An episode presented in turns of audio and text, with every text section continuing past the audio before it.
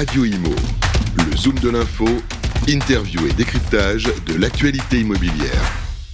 Bonjour, bienvenue à tous, bienvenue dans le Zoom de l'info. Aujourd'hui, on accueille Richard Curnier. Bonjour Richard. Bonjour Fabrice. Vous êtes directeur régional Île-de-France de la Banque des Territoires, groupe CDC. Avec vous, on va tout savoir justement sur le, bilan 2022 euh, de, euh, eh bien, de cette Banque des Territoires Île-de-France, une activité soutenue dans vos trois domaines. Mais tout d'abord, un petit mot justement pour présenter votre activité. Oui, alors écoutez, la, Banque des Territoires, c'est une marque. Hein. C'est pas une banque, c'est une marque du groupe Caisse des dépôts. Et aujourd'hui, on a, j'ai envie de dire, trois missions. C'est d'une part, nous sommes le, banquier euh, des professions juridiques réglementées, c'est-à-dire les notaires. Les notaires l'obligation d'avoir un compte, vous le savez, à la Caisse des dépôts dans le cadre de la protection euh, des fonds des tiers. Mm.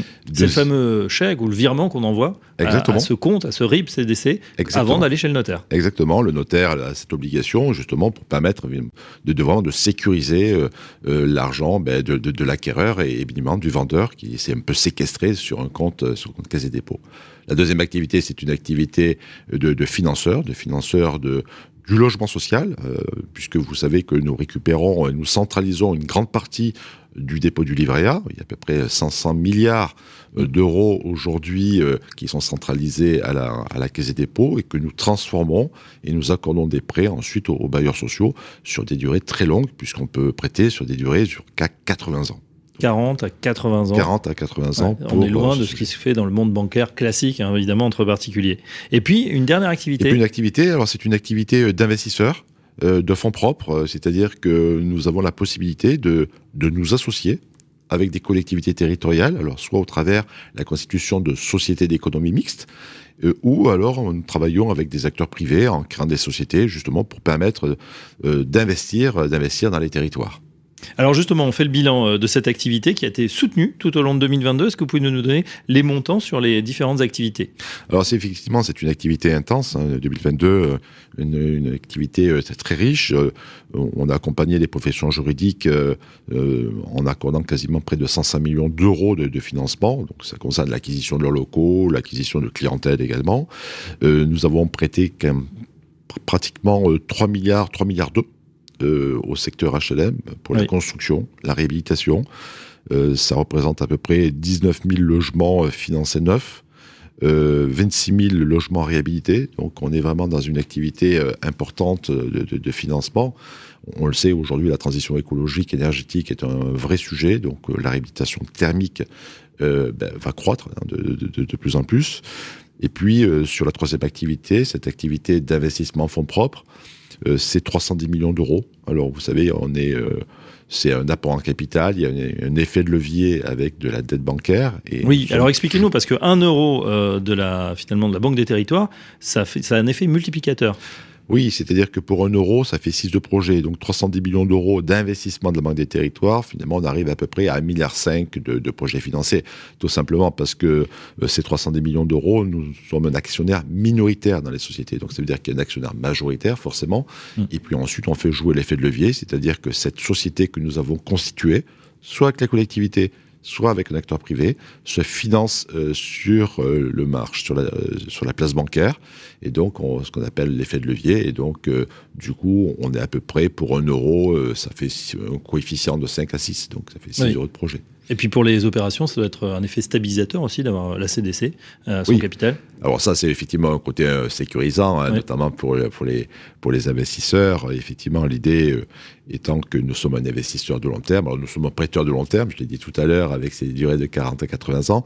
Sur l'investissement en fonds propres, on est aussi un investissement de long terme. Alors, long terme, c'est euh, entre, entre 7 et 15 ans quand même sur la partie de l'investissement. On n'a pas vocation à rester toute la durée quand même de projet, mais on reste quand même un, bon moment aussi euh, pour, pour faire sortir le projet, pour qu'il atteigne un peu son, son, seuil de, maturité. Alors vous l'avez dit, hein, euh, logements sociaux, nouveaux logements évidemment, et puis aussi d'autres d'autres activités, par exemple pour le logement étudiant, pour la transformation écologique énergétique. Est-ce que vous pouvez nous en dire un petit mot? Alors, on a bien évidemment le, secteur du logement euh, social qui est très important pour nous, qui est notre cœur de métier, mais aussi on, a, on développe euh, l'habitat un peu spécifique, c'est-à-dire à la fois ben, le logement étudiant, c'est euh, une catégorie de population que, l'on adresse, mais aussi les personnes âgées, notamment dans les cas des EHPAD. Donc j'ai envie de dire qu'aujourd'hui, on est en train de, traiter à la fois la, personne étudiantes, euh, la, population aussi active, enfin ceux qui sont soumis bien évidemment au seuil euh, de revenus qui bénéficient du logement HLM, et puis eh ben, les personnes âgées, nos seniors, également euh, que nous, que nous travaillons. Un point commun entre ces trois populations, euh, cher on peut dire que bah, toutes souffrent effectivement du manque cruel de logement, que ce soit les étudiants, que ce soit les seniors, et que ce soit à HLM, on connaît la, liste d'attente qui est fort longue, et on, on, manquerait de 100 000 logements. c'est vrai que c'est important de s'engager sur ces, sur ces trois thématiques qui sont fortes et qui sont d'avenir, j'allais dire. Oui. Oui, vous savez, il y a 1 million, 1 million 300 000 personnes qui sont mal logées, et donc euh, il y a 600 à 700 000 personnes qui sont sur des listes d'attente. C'est vrai qu'il y a un manque de logement, euh, manque de logement, et donc nous, euh, notre rôle, c'est bien évidemment d'être facilitateur. Donc on prête, nous, on n'est pas maître d'ouvrage, hein, mmh. on, facilite les opérations financières, on met en place des dispositifs pour permettre justement aux bailleurs sociaux de ben, finalement de construire plus, d'acheter en VFA auprès des promoteurs pour permettre de mettre plus de logements euh, sur, euh, sur les territoires et aussi de réhabiliter, parce que la réhabilitation, aujourd'hui, il faut absolument résorber toutes les étiquettes EFG euh, et donc arriver aujourd'hui à, travailler sur des réhabilitations thermiques. Et voilà, essayer de, de, réduire le nombre de passoires thermiques, comme on dit, et puis faire du logement, évidemment, une, une priorité. on va y venir avec tu dans un instant. Une dernière question, peut-être un, un, petit peu connexe. C'est vrai que les Français se sont rués en ce moment sur leur livret A. Il faut dire que les taux qui étaient au ras des pâquerettes sont un petit peu remontés. Euh, est-ce que ça vous aide, euh, vous qui collectez justement euh, l'argent de ces livrets, à, développer plus d'opérations Le fait qu'il y ait une grosse collecte comme ça? Alors, e-, effectivement, vous avez raison. On est passé finalement d'un taux du livret A à, à 0,50 à 3% en l'espace de très peu de temps. Donc, il y avait vraiment une augmentation. Vous savez que l'augmentation du taux du livret A, elle est soumise à une formule de calcul qui tient compte de l'inflation.